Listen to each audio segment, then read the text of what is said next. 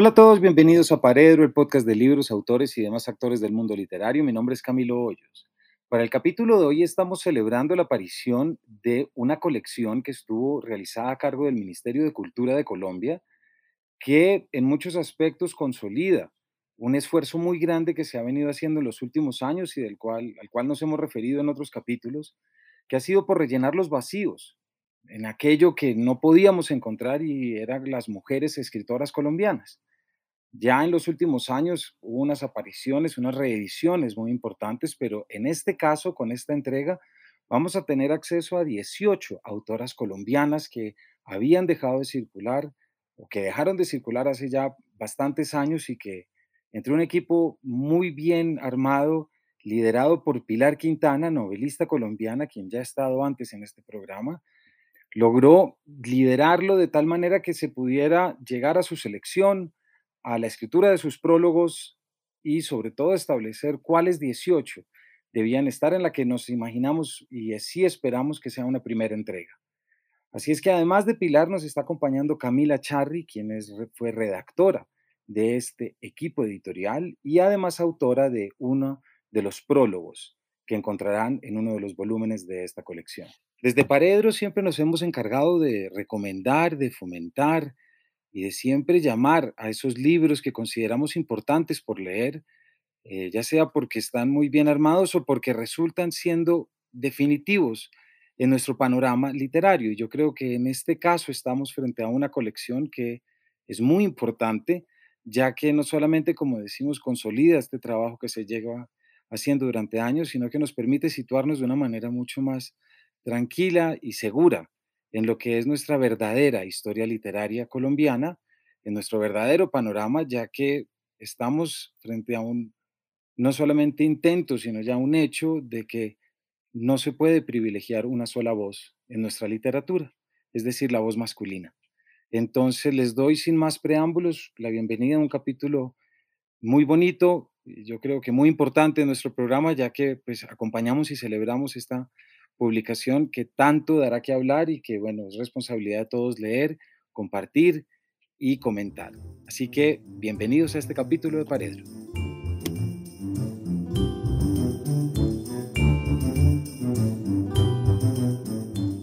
Pilar Quintana, Camila Charri, muchísimas gracias por estar acompañándonos en este capítulo de Paredro. Bienvenidas.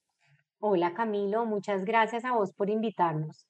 Sí, muchas gracias por la invitación, qué delicia. No, gracias a ustedes por estar acá para hablar sobre la biblioteca y la colección sobre la que vamos a estar hablando, pero no puedo seguir adelante, Pilar, sin antes decirte que eres la principal invitada a este programa.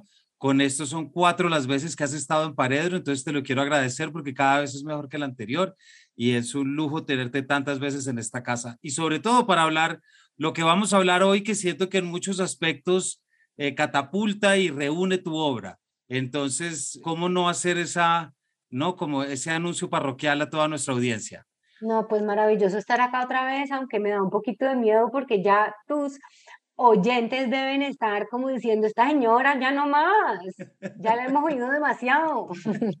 No, e, ellos como a mí pasa que nunca es suficiente escucharte, entonces muy bienvenida y Camila también. Gracias por estar acá, sobre todo porque estamos hablando de la muy reciente Biblioteca de Escritoras Colombianas, un esfuerzo muy importante que hicieron ustedes dos junto con Natalia Mejía y un equipo también más grande, pero hay otras instituciones detrás, como el Ministerio de Cultura. La presentación se hizo en la Biblioteca Nacional. Estoy seguro que es algo en lo que mucha gente ha aportado porque es necesario, porque es importante y además porque esta biblioteca que nos trae 17, 18 autoras, ustedes ahorita me corregirán, me parece, Pilar y Camila, que en gran medida pues dan fe de ese esfuerzo que hemos visto en los últimos años de rellenar esos vacíos que estaban vacíos de autoras colombianas. Es decir, un punto en el que caímos en cuenta y dijimos, esto no es normal. Entonces me parece que poder asistir a este tipo de nacimientos y a estas bibliotecas, pues es mucho el trabajo que nos permite desarrollar a quienes promovemos la lectura y a quienes somos docentes. Entonces, ¿por qué no arrancamos un poquito por ahí, Pilar y Camila? ¿Por qué no nos cuentan de dónde sale esta idea? ¿Cómo se pone en marcha? ¿En qué momento de repente se dan cuenta que están ya montadas haciendo esta biblioteca? Bueno, primero, Camilo, creo que es importante decir que este proyecto es un proyecto del Ministerio de Cultura y que nosotras somos como los vehículos. Tuvimos la fortuna de ser como contratadas para conformar el equipo editorial, ¿no? La idea también creo que surgió en conjunto con el ministerio yo, yo venía trabajando con ellos en unos proyectos en las regiones. A mí me gusta muchísimo el trabajo en las regiones y entonces venía ya unos años trabajando con ellos. Entonces pues ya tenía esa cercanía. Y pasó algo que fue el año cruzado Colombia-Francia, donde una serie de eventos, eso fue en 2017, una serie de eventos entre los dos países durante todo el año y para el evento de serie para, el, para el evento de cierre, invitó la Biblioteca Nacional a un gran evento en una biblioteca en París y resulta que al gran evento la delegación colombiana eran 10 hombres, ¿no?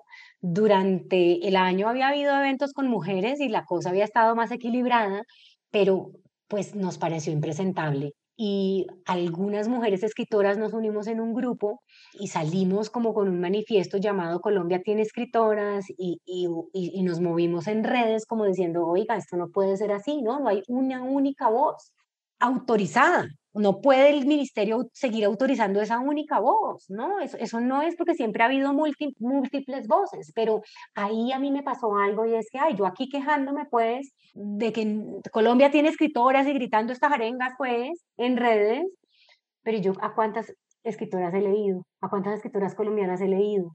y me di cuenta que tenía un, un, hueco grandísimo. Había leído a cuatro o cinco contemporáneas, pero no conocía la tradición literaria colombiana. Y entonces un día en, en, en, una oficina del ministerio, en una reunión para los otros proyectos, vi que estaba ahí la Biblioteca de Literatura Afrocolombiana, que es otra colección del Ministerio de Cultura, y le digo yo a la persona encargada en el grupo de literatura, le dije yo, ¿se imaginan una biblioteca de escritoras colombianas? Y pues a todos se nos iluminaron los ojos y, y así se puso en marcha el proyecto. La persona del ministerio consiguió los recursos, que no fue una empresa fácil, aunque el proyecto siempre fue bien recibido, y en 2020 me contrataron y, yo conformé un grupo con Natalia Mejía y María Antonia León, y con ellas empezamos la investigación y al año siguiente, del 2021, se nos unió Camila Charri para ya editar los libros. Es sorprendente, pero los lectores colombianos no conocen muy bien las propias colecciones que el Ministerio de Cultura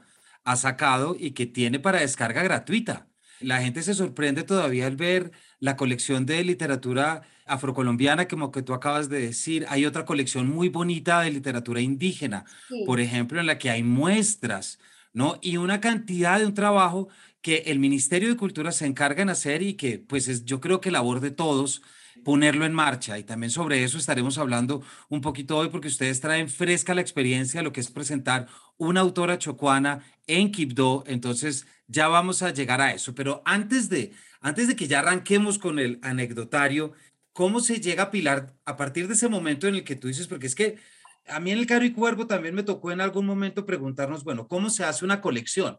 ¿Cómo se hace una biblioteca? Esos criterios que son tan tan sutiles y que terminan siendo tan seductores, pero que a veces hay que, hay que hacer de tripas corazón o hay, una lista es siempre un principio de exclusión. ¿Qué se le va a hacer? Pero, sin embargo, hay 18 incluidas acá. ¿Cómo fue ese número? ¿Por qué no nos cuentan un poquito cómo llegaron a estos 18 títulos y sobre todo cómo fue, Camila, Pilar, ese grupo de mujeres que yo estoy seguro que ante esa pregunta tuya, Pilar, de se imaginan pues muchas que conozco y que he tenido como profesoras habrán alzado la mano felices diciendo yo quiero contribuir en esto. Sí, creo que al principio, cuando pues éramos tres, nosotras dijimos, esta es una empresa gigantesca y no podemos tomar las decisiones solas, ¿no? No podemos tres personas decir quiénes las que deben estar en esta biblioteca de, de literatura de las mujeres en Colombia, ¿no? Entonces, pues consultamos y con María Orlando Aristizábal, que es la, coordinadora del grupo de literatura, ella dijo, lo que pasa es que tenemos que conformar entonces un comité editorial. Y ahí llamamos, empezamos a, a llamar a académicas, escritoras, gestoras culturales, libreras, y editoras. Y ahí entró Cami. Sí, ahí tuve yo la suerte de entrar y de poner, digamos, a, a disposición de lo que se estaba buscando, lo que más o menos conocía sobre poesía, que fue, que fue una maravilla porque pues sabemos que la narrativa, si bien es más reconocida que la poesía en Colombia, sin ser tampoco tan reconocida, pues la poesía sí tiene como un lugar allá en la oscuridad y en la sombra, que a través de, todo, de todas estas autoras que aparecen acá también cobra como un color y un matiz importantísimo y le devuelve como ese lugar a la poesía. yo estuve muy feliz de haber hecho parte de ese primer comité asesor y de ahí después, posteriormente, pasé a ser parte pues, del comité editorial y el trabajo directo con Pili, con Natalia y en ese momento con María Antonia León. En ese comité, mira que lo que dijimos es, tiene que ser un comité diverso que represente pues no, todo lo que existe, expertas en narrativas, expertas en, poesía, ahí teníamos a Cami, llamamos a personas que sabían de, de, literatura gráfica, ¿no? De, digamos, de cómic, dijimos, de periodismo. de periodismo, tenemos que tener a alguien que sepa de literatura indígena, alguien que sea de la región del Chocó, que conozca, alguien que sea del Caribe, alguien que conozca a las escritoras raizales, ¿no? Para que, para que tuviera, para que no fuera una cosa cerrada desde el centro de Colombia, desde Bogotá, sino que tuviera una representación de, de todo el país. Y así fue como se llegaron a esta lista de autoras. Francisca Josefa del Castillo, Soledad Acosta de Samper, Sofía Ospina de Navarro, Amira de la Rosa, Emilia Pardo Umaña, Teresa Martínez de Varela, Hazel Robinson Abrahams, María Mercedes Carranza, Silvia Galvis, Elisa Mújica, Emilia Ayarza, Meira Delmar, Maruja Vieira, Flor Romero de Nora, Elena Araujo, Alba Lucía Ángel, Berichá o Esperanza Aguablanca y Amalia Lu Pozo Figueroa. ¿Cómo fue el proceso de llegar ya a estas 18, Pilar y Camila? Ya me parece que es fascinante, Pilar, lo que tú nos cuentas de uno combinar tantas profesoras, pero que sean entre talleristas, investigadoras, promotoras, porque ahí es donde aparecen unas cosas muy lindas, es decir, ahí es donde empiezan unos contactos. ¿Cómo fue ese proceso de llegar a estas 18? ¿Hubo alguna biblioteca previa que de pronto utilizaron? ¿Alguien había hecho un trabajo previo del que ustedes de pronto tomaron o fueron ustedes las primeras en decir, vamos a sacar esta biblioteca de escritoras colombianas? Había habido grandes, grandes autoras que pensaron, que pensaron la literatura hecha por mujeres en Colombia, ¿no? La primera, yo creo, una de las primeras fue Elena Araujo. Entonces ya tiene un ensayo que se llama La, Cherezada Criolla, donde ella eh, eh, hace crítica literaria. Elisa Mújica también hizo mucha crítica literaria. Por ejemplo, Elisa Mújica, que está en la colección, fue una gran estudiosa de la madre Francisca Josefa de Castillo, ¿no? Entonces, las mismas mujeres habían hecho eso, pero tenemos como unas grandes académicas como son Montserrat Ordóñez, Luzmeri Giraldo, Paloma Pérez Sastre y yo me las leí. Yo conseguí sus libros y me las leí a ellas y entonces ahí ubiqué cuáles eran estas autoras de la, de la tradición. Y luego también en, en el comité editorial le les preguntamos a, a, a, quienes lo conformaban quién no puede faltar y qué obras no pueden faltar. Y ahí teníamos una lista muy extensa, ¿no? Y entonces fuimos reduciendo la lista porque las que más votos tienen. Hicimos también unas acciones afirmativas ¿no? esta biblioteca debía ser diversa y debía incluir autoras indígenas y debía, debía incluir autoras negras y debía incluir autoras de las regiones. No podía ser una biblioteca con autoras privilegiadas de Bogotá, Medellín y el eje cafetero, ¿no? Tenía que ser, tenía que, que, que haber autoras de las regiones. Entonces, entonces las, entonces también hicimos ahí, de repente había autoras que no eran muy votadas, pero las, las académicas expertas en literatura indígena nos dijeron tiene que estar tal, tal autora y esa era Bericha. Sí, y yo quiero agregar algo. Cuando, cuando Pilar me invitó a ese comité asesor, lo que me propusieron fue revisa y haz una lista de las poetas, digamos, vivas, contemporáneas y de las muertas importantes en Colombia que tengan pues una obra nutrida, amplia, etc. Entonces, bueno, yo envié mi lista y supongo que cada una de esas mujeres envió también su propia lista. Cuando ya yo después entré a trabajar directamente con ellas, y recibí esta información fue una cosa muy sorprendente, o sea, sorprendente de verdad ver que durante tanto tiempo han existido en Colombia tantas mujeres escribiendo de tantos temas tan variados, tan diversos, de una manera de verdad tan creativa además, eran, eran muchísimas, ¿no, Pili?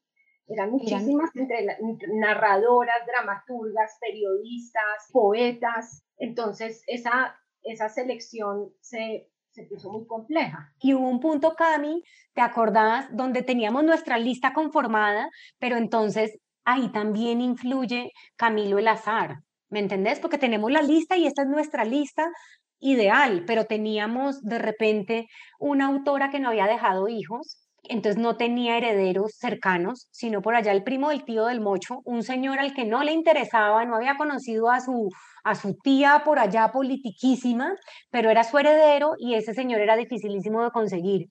Y nos pasó con una autora, una poeta que queríamos incluirla y no pudimos. Y eso nos permitió hacer un hallazgo impresionante, ¿no, Cami? Claro, eso, eso, eso, ese, eso que fue un problema repercutió en que Emilia Yarza hubiera llegado a la colección. Y también devolviéndome un poquito, eh, recordando como los criterios que ustedes tuvieron al principio para hacer la selección, que dependió mucho de un presupuesto reducido y, y, también de la selección de unas autoras que hablaran desde unos lugares específicos, geográficos, espirituales, mentales, etcétera, y sobre todo que no fueran autoras que en este momento estén circulando y que quizás no necesitaban que se les impulsara, que se les difundiera, pues porque las grandes editoriales, digamos que están para eso. Entonces, ese otro criterio de encontrarles un lugar y un espacio dentro del público, dentro de la memoria de los lectores a esas autoras que no habían circulado de verdad como deberían haber circulado porque estaban descatalogadas, etcétera. A mí me pareció el mejor de los criterios cuando ustedes ya me contaron todo el panorama al entrar yo creo que, que esa idea de verdad fue la que propulsó todo lo que en este momento está pasando. Sí, digamos que nosotros con ese comité editorial identificamos una urgencia y la urgencia no era promover a las autoras vivas contemporáneas, porque de eso deben, deben encargarse el mercado y los lectores. Claro, las editoriales, el mercado y los lectores. En cambio, si había unas autoras importantísimas que no las conocíamos y cómo es posible que sus libros no se consiguieran. Y eso fue clarísimo, pues ese fue el objetivo, sabíamos ese objetivo.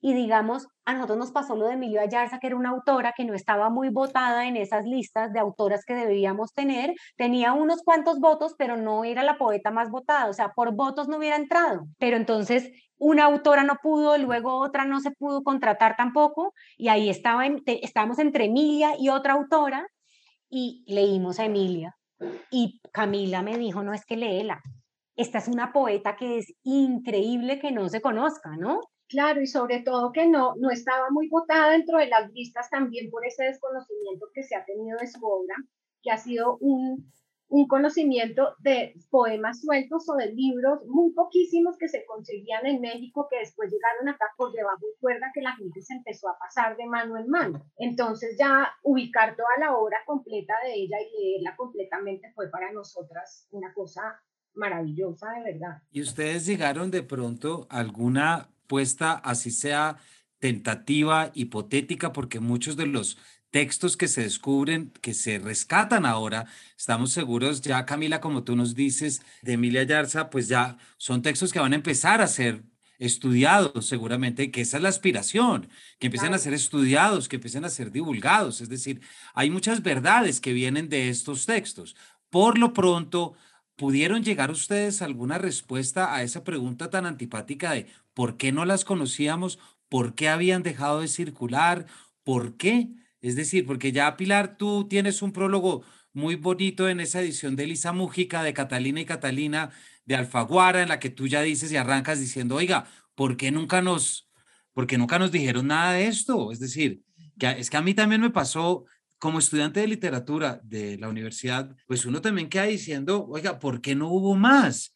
Porque en las asignaturas de literatura colombiana, no quiero que esto parezca como un descuido, pero sí llama la atención cuando uno dice, oiga, ¿Por qué no apareció? En mi caso, y esto lo vamos a ver ahorita, apareció una mente, pues de entre las que apareció, apareció Soledad Costa de Samper, precisamente una holandesa en América. Pero eso vamos a hablar ahorita. ¿Llegaron ustedes a alguna respuesta, así sea tentativa, así sea de conspiranoica o algo parecido de por qué? Yo creo que sí, porque esa fue como el eje de la investigación y es ¿por qué no? Esa, esa fue una pregunta que yo tenía cuando iniciamos este proyecto y es ¿por qué? ¿Era porque eran malas? Era porque, si me entendés, era porque porque, o sea, eh, eh, publicaban en su época, pero como eran tan malas, entonces los hombres sí eran buenos y ellos llegaban a, a, a, la inmortalidad, pero las mujeres no. Y entonces uno tenía esa idea, ¿no? No, no eran tan buenas, entonces por eso no sobreviven pero a mí todo eso se me cayó al piso, digamos, la primera que yo leí fue clásica, fue Lisa Mújica, y yo empecé a leerla y yo dije, esta es una autora de primer nivel. Yo leí, había leído la tradición literaria colombiana, no completísima, pero sí bastantes hombres en el colegio, digamos, leí una docena de hombres que no me parece despreciable para un estudiante de colegio, ¿no? Un número, leer 12 autores, 12 autores hombres, y ahí había autores buenísimos, como García Márquez, autores muy buenos, autores regulares y autores malos, ¿verdad? Elisa Mújica para mí estaba en de primer nivel, es una autora de primer nivel. ¿Y por qué no la habíamos leído, no? Y entonces esa fue una pregunta que yo me hice, que leí también en los ensayos de todas estas académicas y que luego le hicimos al comité editorial y no hay una respuesta única, pero pues es que las mujeres llegamos después de los de los hombres, porque a las mujeres, digamos, por ejemplo, nosotras buscamos cronistas de Indias. Hay cronistas de India hombres, entonces empezamos a buscar cronistas de, de, de, Indias mujeres y hablamos con historiadores, yo llamé a todos los historiadores que conozco y a mí Jorge Orlando Melo me dijo, Pilar, no busques más, no hay, porque a las mujeres no se les permitía leer ni escribir en ese momento. Las primeras que escribieron fueron las monjas. Entonces las primeras autoras de repente hay cartas de mujeres en la, en la, en la época de la conquista, pero las primeras, entonces eso, ¿no? Y estas mujeres escribían no por, por placer, sino porque su confesor les mandaba escribir para vigilarlas, porque eran mujeres inquietas, seguramente intelectuales, y entonces las ponían a escribir y para él vigilar qué era lo que esta mujer pensaba. Digamos, los primeros trabajos no sabemos quiénes son las autoras porque ni siquiera los firmaban ellas, sino que los firmaban el confesor. Eso. Luego, en la época de Soledad Acosta de Samper, se burlaban de ellas y, les decían bachilleras, porque ellas de verdad no debían estar escribiendo ni dedicadas a una actividad intelectual, sino criando hijos y cuidando al marido.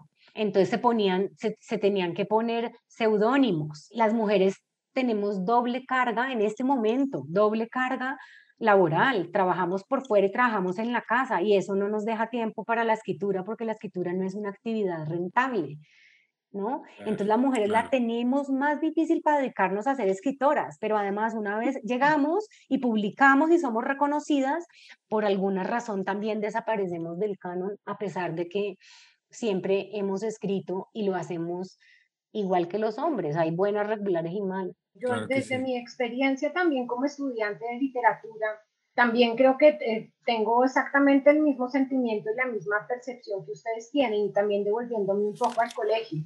Si bien uno leyó diversos autores, pues la, el acceso que tuvo a autoras fue mínimo o nulo. Y pues los encuentros que, que, digamos, yo hice de poesía en la universidad fueron también porque le pasan a uno de mano en mano, de quien le encuentra, de quien llegó de un viaje y le comparte a uno algo.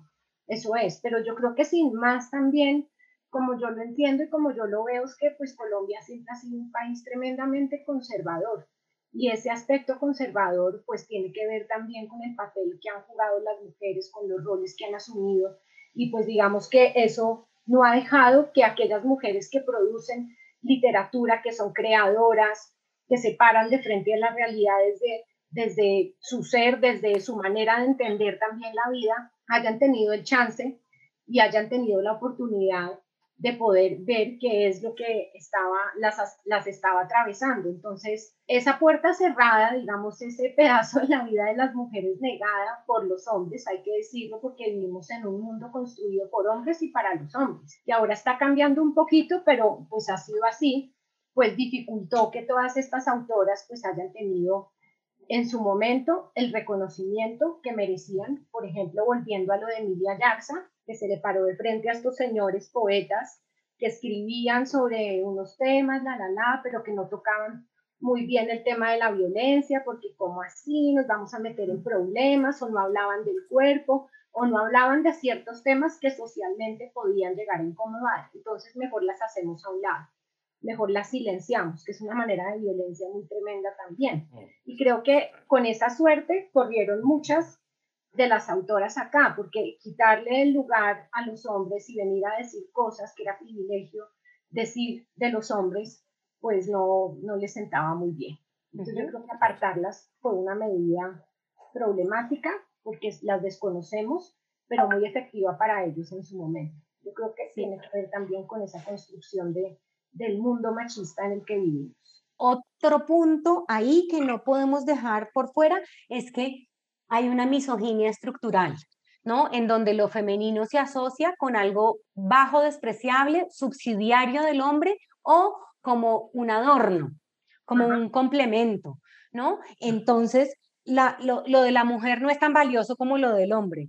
¿No? Entonces, digamos, los sastres son valiosos, pero las bordadoras que eran mujeres, eso no es tan valioso. Entonces, lo mismo, la escritura de las mujeres era asociado con algo que era menor, en cambio, la escritura de los hombres sí era la, gran escritura. O lo, lo, lo, que escribían las mujeres es como una gracia que ellas están haciendo, pero no se lo validaba como un material literario. Y asimismo los temas, ¿no? Yo recuerdo cuando yo empecé a publicar, que estamos hablando del año 2003, a principios de los 2000, temas como la maternidad, temas que eran vistos como femeninos, propios de las mujeres, eran vistos como no tan importantes. Entonces yo creo que muchas autoras, por ejemplo, yo leí críticas que hacían hombres de los trabajos de Lisa Mújica y decían, escribe muy bien para ser mujer, no así con estas palabras, pero básicamente eso era lo que decían, ¿sí me entendés?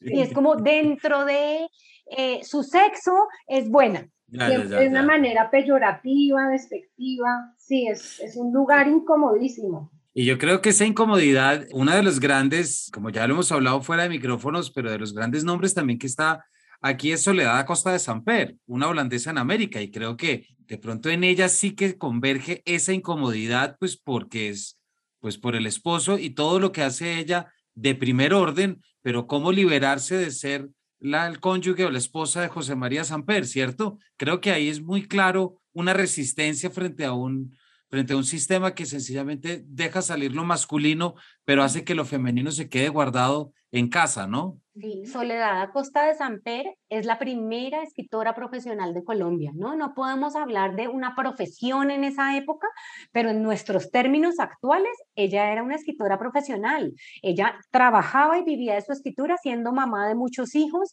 y siendo católica devoto y una señora en muchos sentidos conservadora, porque era una señora divinamente de la Santa Fe de su época, pero también tremendamente liberal y tremendamente revolucionaria y feminista a su manera cuando no existía el feminismo, digamos, ¿no? Pero era una señora que hacía todo esto, que era una pluma, o sea, era, ella escribió de todos los géneros imaginables, gran historiadora fue, gran cronista de viajes, gran, eh, eh, eh, hacía muy buena ficción, escribió todo lo que, o sea, una escritora profesional dedicada a la escritura y todavía se atreven a, se atrevían a decir soledad a costa, a separado de costa de Samper, ¿no?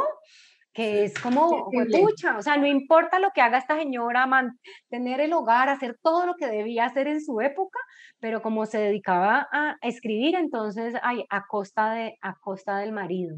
Es que siempre la pienso en Soledad Acosta como nuestra, de alguna manera, es nuestra Mary Shelley, ¿cierto? Como nuestra autora que fue capaz de superar esa, como, y el tiempo que le tomó, no solamente de la maledicencia, pero superar esos rumores de que el esposo poeta fue quien le escribió el prólogo, el esposo poeta fue quien se le inventó la novela, siendo Frankenstein pues una novela que define.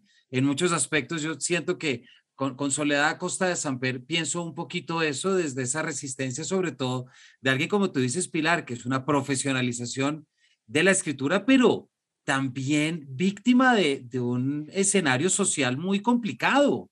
Es decir, ser una primera dama. Se puede ser una primera dama y ser escritora en un país, en Colombia, en el Colombia del siglo XIX. Creo que estas son las autoras y estas luchas de las que yo creo que tanto vamos a aprender. Imagínate que cuando se murió Soledad Costa de Samper, yo me leí todas las notas que mandaron por la muerte de Soledad Costa de Samper y de verdad ya tuvo honores de un hombre de Estado, porque ella era una escritora importantísima, pero a ella no la leemos en el colegio como leemos a Jorge Isaacs. Y a mí me hubiera, yo hubiera necesitado leerla, ¿no? Yo, yo, ella era muy revolucionaria. Digamos que Jorge Isaacs y Soledad Acosta de San Pérez escribieron una época donde nos estábamos conformando como nación y donde estábamos conformando nuestros principios. Uno se lee a Jorge Isaacs y su noción del país pues es un paraíso, una cosa preciosa, maravillosa. Soledad Costa de Samper nos pone una ciudad en guerra. Nosotras estábamos editando a Soledad Costa de Samper en la época del estallido social y con María Antonia León, que era la asistente editorial, decíamos, ¿a vos no te parece que estamos en la misma Bogotá de Soledad Costa de Samper?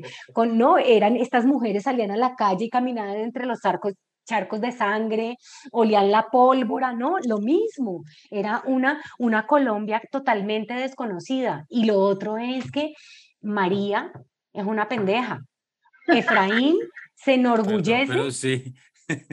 Se enorgullece de que María no lee, de que se ha leído dos libros que son como la, la Biblia y otro de rezos, pues una pendeja, una boba, obediente, tímida, una mujer casta. La heroína de Soledad Acosta de San Pérez es una mujer que lee, es una mujer que no tiene como fin último casarse, es una mujer que quiere trabajar, es una mujer valiente, aventurera, y yo creo que a mí en el colegio me hubiera gustado mucho leer María, que me encanta, pero leer a Soledad Acosta de San Pérez y decir, oye, yo no debo aspirar a ser como María, sino que aquí está Lucía, que es mi modelo de mujer. Claro, y es que además con estas obras lo que uno comprueba y reafirma es que todas estas mujeres fueron grandes lectoras, grandes investigadoras, conocedoras de su realidad, del lenguaje, etcétera, y lo que uno recibe en realidad es un aprendizaje tremendo heredado de estas mujeres que siempre siempre buscaron de alguna manera pues abrirse ese campo que igual nosotros nos seguimos tratando de ganar.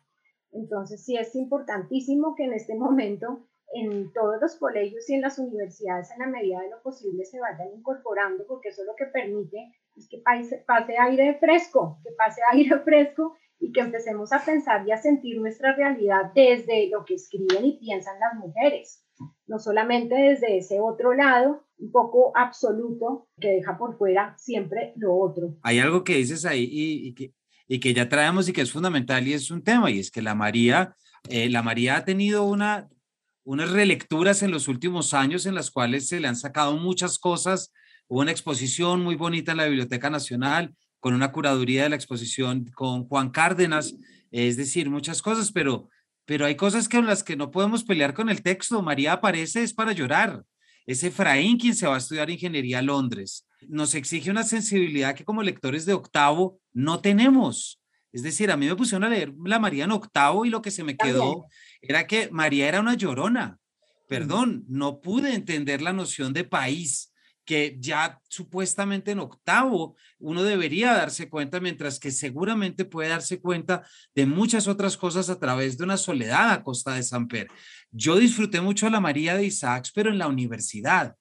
Y la disfruté reconociendo cosas que me parecen muy buenas, pero, pero sin cambiar mucho de opinión respecto a otras, ¿cierto? Entonces ahí es como muestra como muchas veces nuestros clásicos, proponiéndoselo o no, pues terminan asentando estereotipos, fosilizando imágenes que con el tiempo nos damos cuenta que eran más maniqueas o que de pronto eran mucho más coyunturales que verdaderamente iniciáticas o que tengan que ver con nuestro país. Pero quisiera saltar a otra, a otra mujer.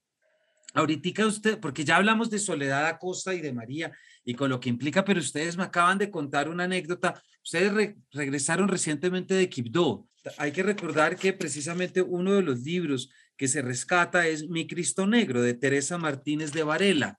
¿por qué no nos, por qué no nos cuentan un poquito lo que supuso esta visita a Quibdó y de repente ver el nombre de Teresa y de repente empezar a entender a los escritores en sus territorios y esto imaginándonos el efecto que puede tener un libro de estos editado por ustedes y por el ministerio y de repente aterrizando finalmente en los territorios para desde allí empezar a crear lectores. Mira que Camilo, que a Colombia le gusta pensarse como un país que no es racista. Aquí somos mestizos y todos tenemos las tres sangres, indígena, negra y blanca, ¿no? Y eso nos enseñaron en el colegio y nos creímos el cuento y uno lee a Teresa Martínez de Varela y comprende el problema racial de este país, ¿no? Esta novela se ubica en la Quibdó de finales del siglo XIX eh, y principios del XX. La, la esclavitud acaba de ser abolida. Un hijo de negros que habían, que, que descendiente, un descendiente de esclavos de padres analfabetas, se, se, se, se educa, ¿no? se educa con unos, con unos padres y se convierte en profesional, uno de los primeros profesionales negros del país, y vuelve a Quibdó y se convierte en líder, en líder social de su pueblo. Y pues esto no se lo perdona la sociedad quibdoseña de principios del siglo XX y termina convirtiéndose en el último fusilado legalmente en Colombia, ¿no? Con él, después de él, eh, la pena de muerte es abolida en el país. Este libro es absolutamente maravillosa. La asistente editorial fue Camila y yo quiero que Camila cuente nuestra experiencia pues en Quibdó. Bueno, pues la experiencia fue tremenda, por lo que mencionabas tú, eh, Camila, hace un momento, y es que aterrizar ya en la geografía, reconocer calles, tratar de reconstruir uno allí desde su imaginación, qué fue lo que vio en el libro, por ejemplo, las casas. Ella describe de una manera muy, muy exquisita las casas de esa carrera primera en Quibdó, unas casas grandes con tapetes persas, con unas ventanas, con una riqueza tremenda. Bueno, de los blancos, ¿cierto? Las de los casas blancos de los blancos. El poder. Cabe aclarar eso. Y uno ve esas casas hoy en día y sí, se mantienen muchas, pero como centros culturales, etcétera, pero la mayoría están en ruinas, ¿cierto? Son casas ya abandonadas. Entonces, esa experiencia de ir reconociendo los territorios, de ver la calle, de saber que además del esfuerzo de la autora por mostrarnos en su obra, que su obra está apoyada en documentos, archivos, registros de, entrevistas que hace a personas que vivieron tal vez ese momento. Por ejemplo, hay un personaje en la obra que se llama Juanita, que en el momento del fusilamiento de Manuel Saturio tiene ocho años y que Teresa logra entrevistar y ella, esta niña es la que le cuenta qué fue lo que vio. Entonces, empezar a ver el mundo de la ficción, digamos que ella también necesita para poder armar esos pedazos de la novela que la historia no alcanza a completar con, digamos, de la mano de, toda esta investigación, pues es, es una cosa de verdad sorprendente. Y entender que esta mujer fue una de las primeras intelectuales en Colombia que se dedicó además al periodismo, que luchó por los derechos, ¿cierto?, de las personas, de los negros, así como lo hizo Manuel Saturio Valencia en su época, a pesar de todas las cosas que tuviera en contra en su propia región, pues la pone en un lugar importantísimo, como mujer, como pensadora, como creadora. Entonces, esta experiencia de Quibdó fue darle más vida a la vida que ya había a través de, la edición de la obra. Y pues Jihan Rentería, que es la mujer que hizo el prólogo, una conocedora de la obra de Teresa Martínez de Varela, pues arroja todo el tiempo luces sobre esos lugares a los que uno quizás no puede acceder. Entonces sí fue de verdad una visita muy conmovedora. Y muchas gracias, Camila. Y además con lo que nos dices, nos recuerdas una cosa y es que en un país como el nuestro, en el que han pasado tantas cosas, en el que hay tantas tragedias y tristezas urbanas y rurales, creemos muchas veces que esos espacios nunca han nacido o nunca han expresado y de repente nos encontramos con una búsqueda que son territorios que ya tienen narrativas, es decir, que ya se han encargado de contar su historia, sea esta musical, sea esta oral, sea esta por escrito, pero lo han intentado y lo han hecho y se conserva. Si uno visita Quibdó conociendo la novela, me puedo imaginar que tienes la oportunidad y estas bellas oportunidades que da la literatura, pero tienes la oportunidad de estar frente a otro Quibdó, de estar frente a otro territorio, de, poder cambiar las referencias que normalmente tenemos y entender que la literatura también nos puede mostrar un poquito ese otro Colombia y ese otro mundo que a veces es tan difícil llegar, ¿cierto? Sí, que no tenemos que no tenemos mucho acceso, sí. Sí, exacto. Eh, a través de la literatura conocemos una Kibdo que no es la que nos muestran las noticias, ¿no? En las noticias conocemos un, un, un chocó que es el de la corrupción y el de la violencia y el de la pobreza y el de las inundaciones, ¿no? Y una selva ya misteriosa. La literatura de Teresa Martínez de Varela nos muestra eh, la Kibdo de finales del siglo XIX y principios del XX, la de Arnoldo Palacios de los años de, de, de, de, mediados del siglo XX, ¿no? Entonces ahí uno habita ese Kipdo y vas ahorita y lo ves, lo ves no completo, pero ahí, ahí permanece también, pero la literatura hace eso por nosotros. Sí, digamos, ese libro para mí como, como, como lectora y como, o sea, aparte, digamos, de todo lo que significó estar imbuida totalmente en el libro como lectora, como profesora, etcétera, es de verdad un hallazgo tremendo porque le permite a uno entender, o sea, ver cómo ella construye esa historiografía, ¿verdad? Esa historia paralela a la historia hegemónica, a la verdad única, inamovible que nos ha sido legada y en la que vivimos. Y cómo ella construye ese libro y nos permite ver ese otro lado de la historia, en donde los victimarios ya no son los protagonistas, sino las víctimas, que yo creo que es de verdad la manera de construir memoria que, esperamos que, que, siga pasando acá, en donde se reconozca ese lugar del abandono, de, sí, del desamparo. Mira, toda la literatura hecha por mujeres es una literatura marginal, ¿no? Es la voz del otro, pero de una autora como Teresa es, hay una doble exclusión, que es la exclusión por ser mujer y la exclusión por ser una mujer racializada. Y que me imagino que este es un caso que también se encuentra en libros como el de Berichá, que también se publican, ¿no? Que es el relato de la mujer indígena, de los UWA, en fin, de estas posibilidades que tenemos a través de esto que estamos diciendo de sacar la literatura. Lastimosamente el tiempo se nos está acabando.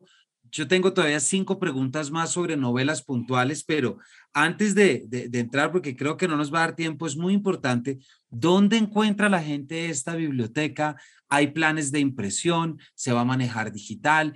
Tengo entendido que algunas editoriales independientes realizarán algunas publicaciones. ¿Por qué no nos cuentan esto para que nuestros oyentes ya empiecen a saber por dónde es que van a ir a buscar esto? Como todas las colecciones del Ministerio de Cultura, esta biblioteca se va a encontrar en las bibliotecas públicas. ¿No? Entonces, vaya a su biblioteca más cercana en este momento no está en todas, pero sí está en, en, algunas. A partir de abril y durante todo el año van a estar nutriendo las bibliotecas y las van a encontrar en, en, esperamos que en las 1.700 bibliotecas públicas de Colombia.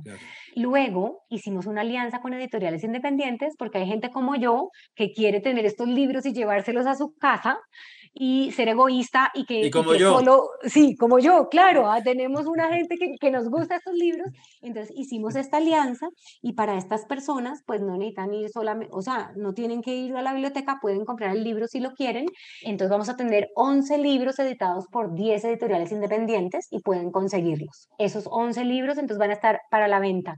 Los 7 libros restantes además pueden conseguirlos en PDF para aquellos que les gusta leer en PDF, que los hay, esa gente rara, que a mí me parecen marcianos, existe y entonces también los pueden conseguir en, en PDF. Y por lo, los, los, primeros años, todavía no, no, me acuerdo bien si son los primeros dos años, pero creo que sí, también sí. se puede conseguir para, la, para comprarlo a través de las de, de, de ebooks pero después cuando se venza el contrato ya los libros el ministerio también los va a tener, los va a tener en PDF, en, ebook pues gratuitos para todo el que quiera bajarlos de su página.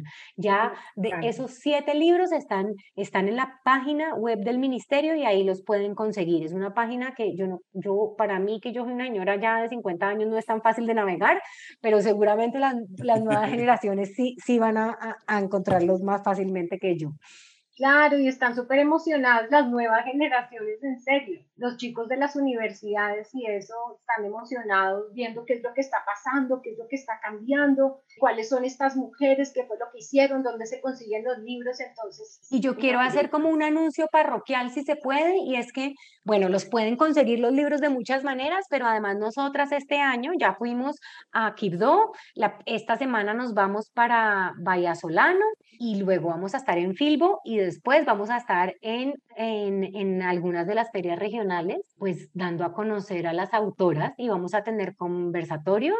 Camila se va a encargar de dar unos talleres dirigidos a docentes porque queremos que mostrarles a los docentes los libros y decirles, oiga, en este libro sirve para esto y úselo en, en su aula porque le sirve para esto en su aula, ¿no? Que es un poco, pues los maestros no han leído, así como nosotros que somos dedicados a la literatura, no hemos leído a las mujeres, los maestros menos, ¿no?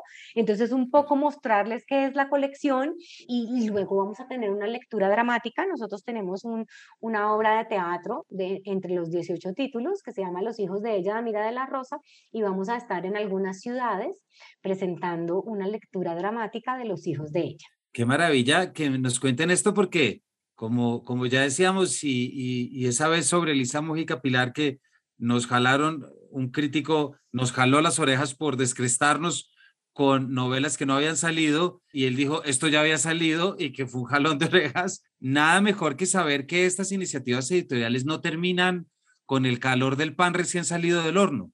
Es decir, muchas veces las editoriales, y estos son comentarios que uno tiene, pero muchas veces las editoriales creen que el labor está en sacar el libro y, uno que es profesor y uno que es promotor y uno que dicta talleres se da cuenta que eso es apenas el punto de partida del libro. para que un libro sea leído, tienen que pasar muchas cosas, no solamente imprimirlo.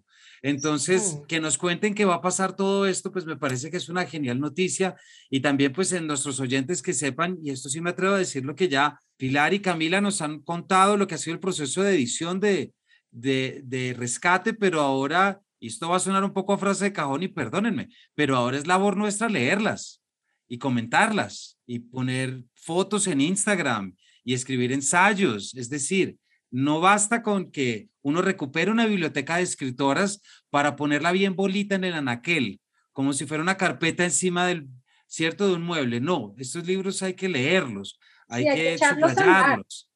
Exactamente, hay que echarlos a andar y esa es una labor nuestra, esa, es una labor que ya depende de, de nosotros. Así que para echarlos a andar y ya antes de despedirme, quiero cerrar, ¿por qué no les recomiendan a nuestros oyentes un libro más de esta colección que les haya gustado a ustedes? Ya hemos hablado de Bericha, hemos hablado de, de Teresa, de Soledad. ¿Hay algún otro? Porque nuestros oyentes ahorita van a ir a buscar con cuál otro se pueden quedar en la cabeza para poder arrancar esa, inmersión? A mí, yo ya he recomendado muchas veces, te toca a vos recomendar tus favoritos. Bueno, pues yo, así es de mi amor por la poesía, recomiendo el de Emilia Yarza, que se llama Acá empieza el poema. Un libro súper generoso en todos los sentidos, en cuanto a la construcción, en cuanto a los temas. Una mujer de verdad salida, quién sabe de dónde, en una época tan compleja, que se le midió a todo y que que trabajó desde un lenguaje muy complejo, de verdad, en, términos de lo que esperaban los hombres en esa época. Entonces, yo creo que es una mujer así clave. Y también recomiendo el de María Mercedes Carranza, que se llama El oficio de vivir, que si bien es una poeta más conocida, es una poeta a la que vale la pena volver siempre, porque cada vez que uno vuelve, encuentra como ella de verdad amplía el espectro de la realidad de una manera tremenda y está el país, está la soledad, está ella misma, está la violencia, hay una amplitud de temas eh, que vale la pena revisar siempre. Y recomiendo el de Amalia Luposo, que es un libro divertido, es un libro que también de una mujer chocuana, es un libro que lo ubica uno en otro tipo de chocó, su chocó, digamos, imaginario, el chocó de sus recuerdos, de, de ese momento de dulzura de su vida que también de alguna manera recoge y reúne a toda esta población vista a través de sus ojos de una manera tan amorosa. Entonces, eso serían mis recomendados. Muchísimas gracias, Camila. Creo que ya nuestros oyentes salen con tarea, con tarea inmediata, con bibliografía, con bibliografía primaria y secundaria. Entonces, ya saben todos ustedes, hemos estado hablando precisamente sobre la Biblioteca de Escritoras Colombianas, cuyo lanzamiento fue hace unas dos semanas, trabajo del Ministerio de Cultura. Hemos estado hablando con Pilar Quintana, quien estuvo a cargo del proceso editorial, con Camila Charri, quien también ha sido parte del equipo y a ustedes les agradecemos mucho el habernos acompañado, el habernos contado eh, y sobre todo pues haber contado con ustedes para, para poder hacer eso que nos interesa tanto, que es divulgar estas obras y, y invitar a la gente que las lea, que eso es lo que tiene, eso es lo que viene a continuación. Muchísimas gracias. Muchas gracias, Camilo. Ay, a vos, Camilo, muchas gracias. Qué delicia este, este programa. Y saludos a quienes están por ahí oyendo. Además, dice que programa ya parezco una señora de los 80 que lo soy. Nada, Pilar. Felices de que seas nuestra invitada que más veces ha aparecido y además en verdad con, con bibliotecas y con esfuerzos tan importantes como estos. Esto no es una colección para que quede en un anaquel, esto no es algo que, eso no son estas colecciones que se compran porque quedan muy bonitas eh, como decoración. Esto es, esto es literatura viva, es literatura que tenemos que leer porque tal como lo decimos desde esta casa siempre, tenemos que encontrar todas las maneras que este país nos ha dado para poder entender nuestra realidad, para poder entender nuestro pasado. Y sabemos que la literatura a través de estas mujeres, eh, no solamente con quienes hemos hablado que las rescatan, sino también con aquellas que han publicado y que fueron olvidadas, pues nos ayudarán a seguir armando este puzzle en el cual convencidos estamos que la literatura cumple un papel fundamental. Muchísimas gracias, Camila Pilar, por haber estado con nosotros y a todos ustedes, nuestros oyentes, gracias por su compañía. Ya saben dónde encontrar los libros y nos vemos en una próxima edición de este Paredro.